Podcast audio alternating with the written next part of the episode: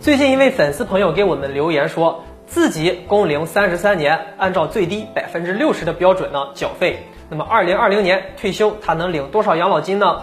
养老金是我们每一位退休人员老年生活的保障，所以大家都非常关心自己退休后能领多少养老金。不过不同的省市地区呢，经济发展有区别，所以说每个人具体能领多少，这和我们个人的实际情况有关系。就比如说缴费标准。社会平均工资、个人账户余额等等这些因素，大家都不一样。那么，如果退休后想多领取养老金，就要注意这三个情况。首先要注意视同缴费年限。多领养老金，在办理退休的时候啊，社保局的工作人员会审核退休人员的人事档案，根据档案呢去确认视同缴费年限。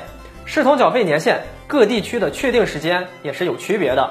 主要呢，跟各地区建立职工个人缴费制度的时间点有直接关系。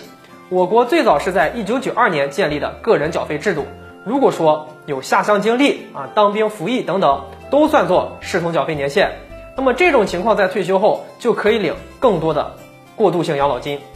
像我们最开始提到的那个朋友，他有三十三年的工龄，实际缴费年限呢是二十二年，那么他的视同缴费年限就是十一年。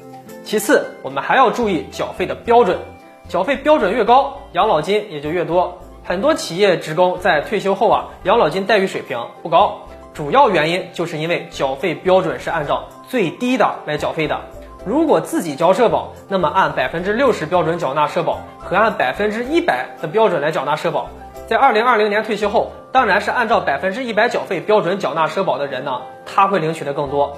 最后。大家要注意的是呢，越晚退休，每月领取的养老金就越多。大家都知道，男性啊是在六十岁退休，女性是五十五周岁，还有特殊情况呢是五十周岁。假设工龄都是三十三年，男性每月的养老金就要比女性领取的养老金要多一些。这个就是因为越晚领取养老金，每个月领的钱呢就越多。我们来看一下养老金的计算公式，其中计发月数就是根据退休年龄来确定的。五十岁是一百九十五，五十五岁是一百七十，六十岁是一百三十九。咱们的个人账户养老金是个人账户总额除以计发月数来决定的，所以说越晚退休，每月领取的养老金也就越多。